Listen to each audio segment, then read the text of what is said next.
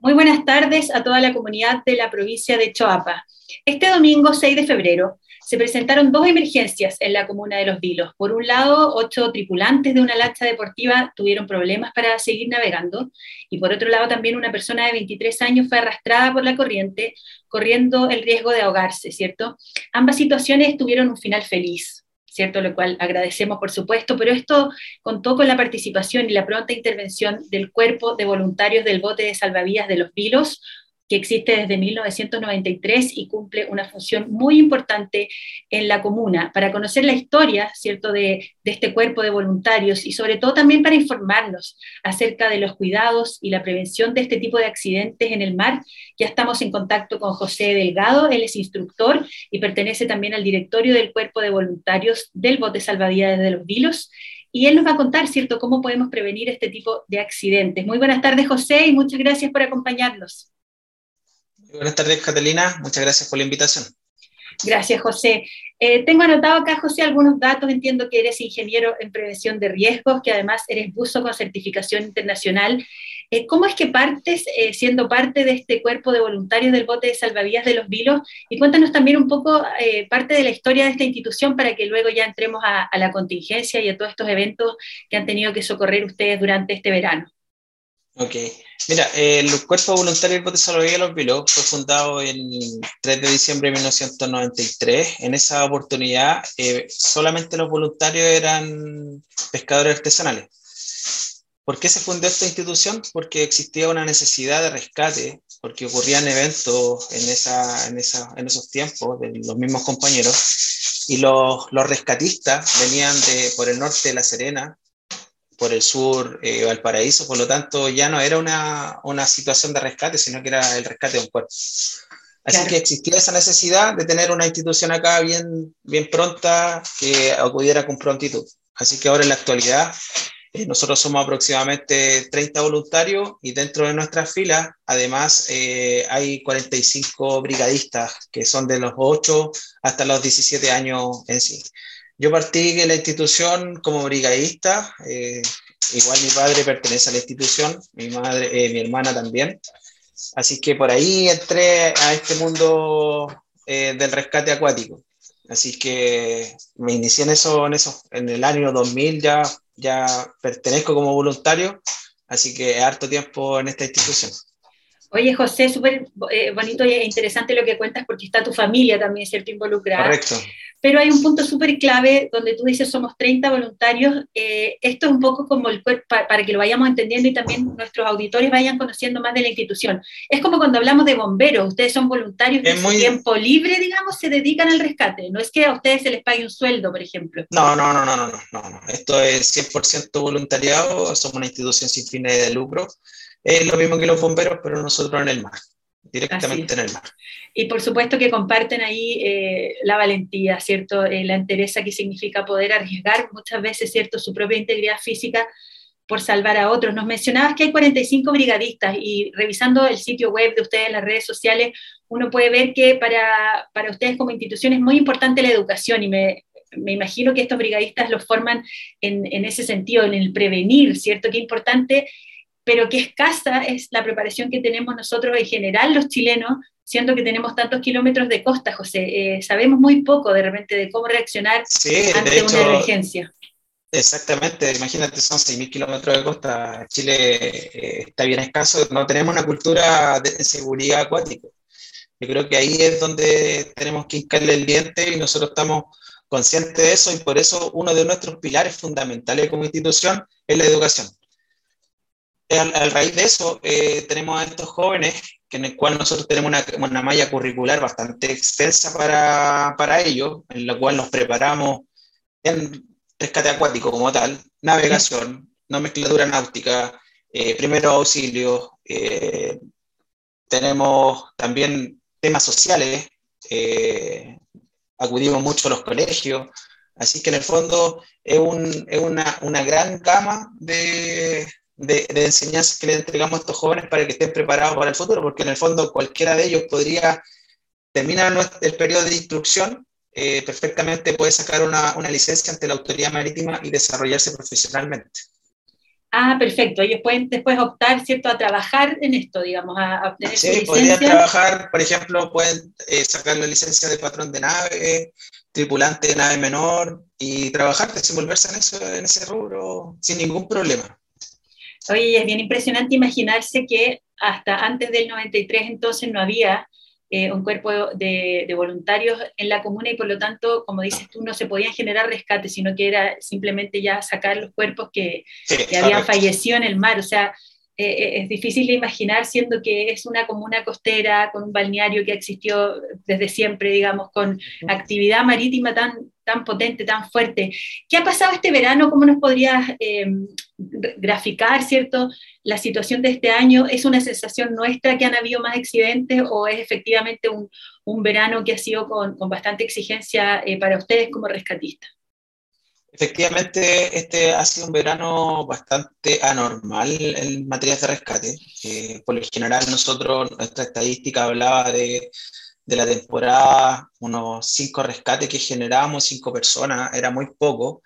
Pero en este, en este verano ya llevamos aproximadamente 18 personas rescatadas desde las aguas, en las playas, y los ocho tripulantes que, que, obtuvimos, que el rescate que realizamos este fin de semana.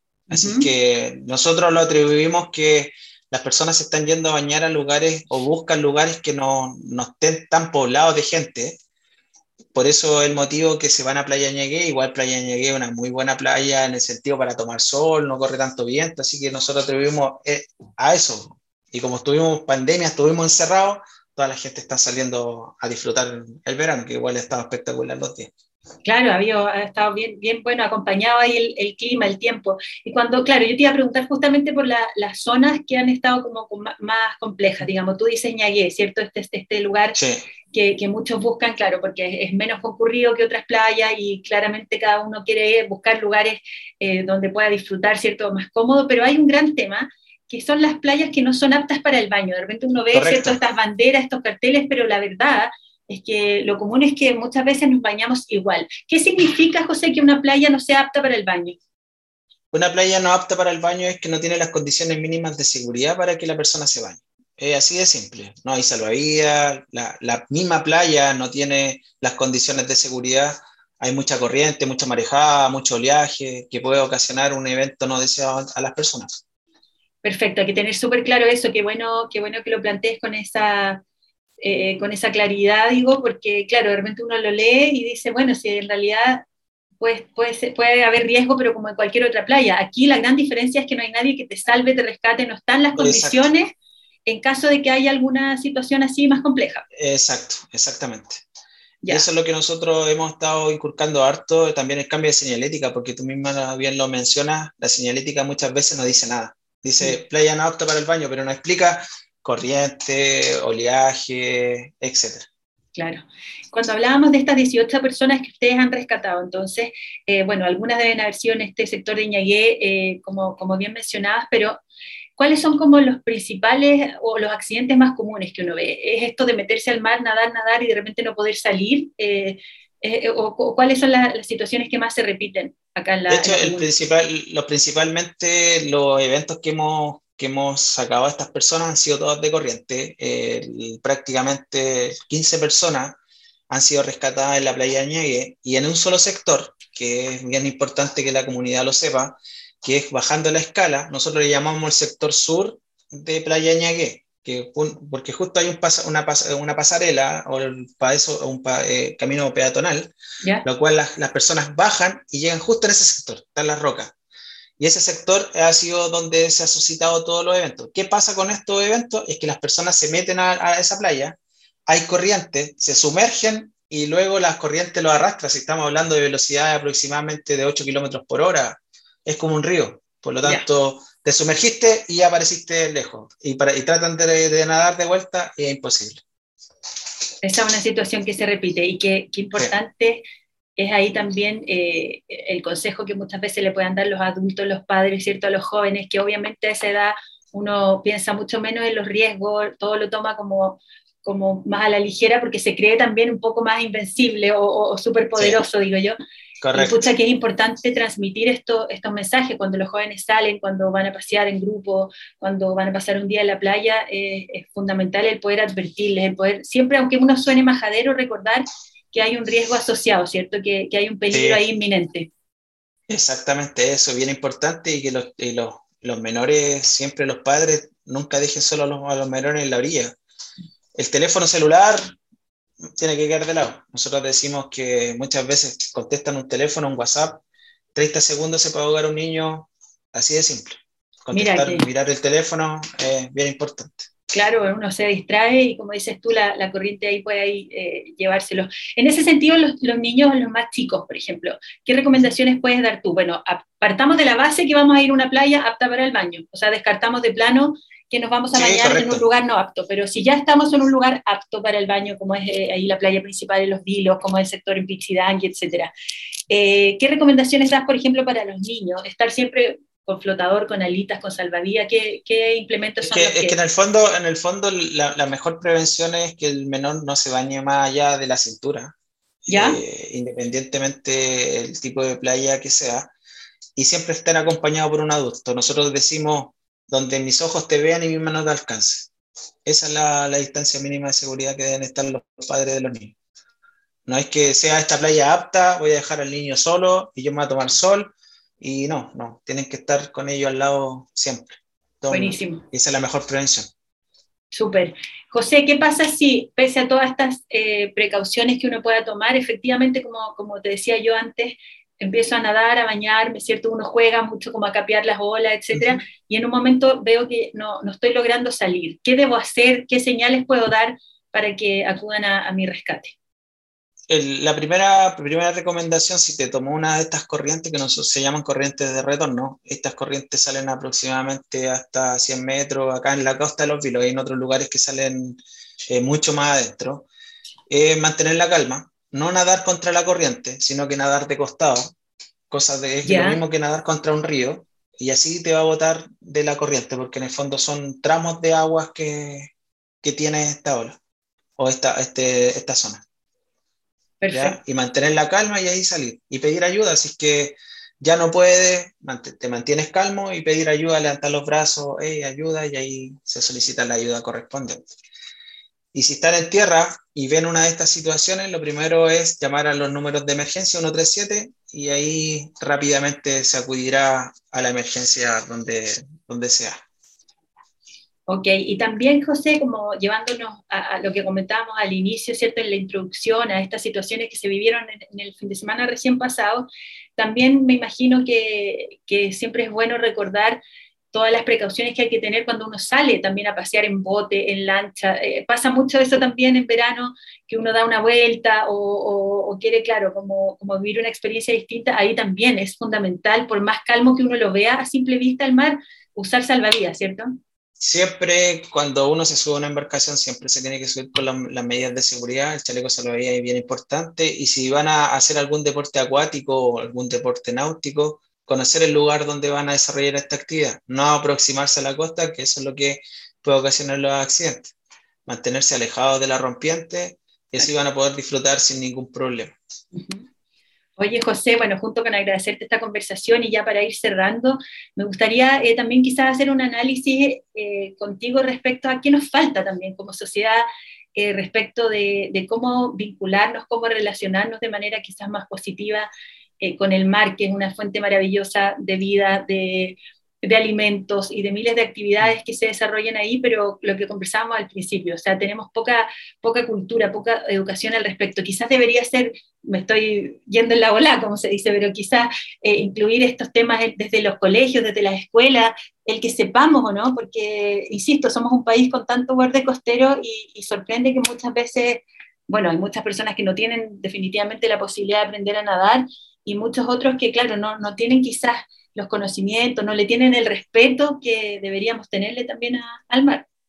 Exacto, mira, es como lo que te decía, al final hace falta un cambio cultural eh, de seguridad acuática en, en, el fondo, en el cual enseñar a las personas y decirle cuáles son los peligros de cualquier medio acuático. No, no, voy, a, no voy a hablar solamente acá del, del mar, porque en el fondo cualquier medio acuático puede ser un río, un lago, etcétera Tienes razón. Por lo tanto, estas personas, estas personas, las personas en sí, todos vemos el agua como diversión. Ese, de esa premisa partimos. Ven como diversión, ah, vamos a tirar acá, no analizamos los riesgos, no sabemos qué peligro nos puede ocasionar, qué nos puede pasar. Así que en el fondo eso es el cambio cultural que, que se necesita. Nosotros como institución, como Bote Salvavidas Los Vilos, tenemos un programa bastante importante también que estamos desarrollando, que lo dejamos un poquito de lado por el tema de la pandemia, que se llama De Cordillera Mar, en el cual queremos traer chicos desde Salamanca, Yapel, los interiores de la comuna de Los Vilos, a que conozcan el mar, que conozcan, pero de nuestra realidad, no de la, la realidad, ah, que miren esto el mar, sino que como institución, que hoy en día sean rescatistas, naveguen con nuestras embarcaciones, se suban a nuestras embarcaciones, sepan lo que hacemos nosotros, porque le va a dar otra mirada que una mirada que le dé a otra persona desde afuera. Buenísimo, qué bueno, ojalá puedan eh, seguir, ¿cierto? Prontamente eh, retomar ese programa, porque, insisto, o sea, adherimos totalmente a ese llamado que hacen ustedes a la educación y a la prevención de este tipo de situaciones. Entonces, invitar a todos los auditores a seguir en las redes sociales a Botes Salvavidas Los Vilos. Ahí van a ir viendo también información que sube el equipo de los rescates que están realizando. En la web también ahí hay bastante información respecto a cómo prevenir este tipo de accidentes. Y por supuesto, agradecerles, eh, José, enviar un caluroso saludo a los 30 voluntarios eh, que trabajan con ustedes. Realmente me, me saco el sombrero por la por la labor que realizan, porque, insisto, es un acto voluntario, altruista, eh, donde somos comunidad finalmente, donde me pongo también en, en, el lugar del otro, donde me arriesgo por salvar a otro. Yo encuentro que eso hoy en día en una sociedad como la que vivimos, por Dios que hace falta y se reconoce. Así que muchas, muchas gracias por esta conversación y cuenta con nosotros con el programa cuando tengan alguna campaña o algo que informar al respecto, ahí nos adherimos totalmente. Muchas gracias, Catalina, por la invitación. Muchas gracias a todos. Así que ahí vamos a tomarte la palabra cuando que se nos vienen algunas cositas de por medio que queremos promocionar. Por supuesto, y el último ahí eh, llamado a los auditores a, eh, por supuesto, bañarse solamente en aquellas playas que son aptas para el baño, que tienen la infraestructura, las personas eh, indicadas y necesarias en caso de que ocurra algo que esperemos no suceda, pero siempre hay que estar preparados para ello. Así que cuidarse, los niños no bañarse más más, adentro, digamos, muy lejos de, donde sobrepase el agua a su cintura, siempre acompañado de un adulto, creo que son medidas que tenemos que recordar constantemente. Así que muchas gracias, José, y muy buenas tardes. Muy buenas tardes, muchas gracias. Que esté muy bien.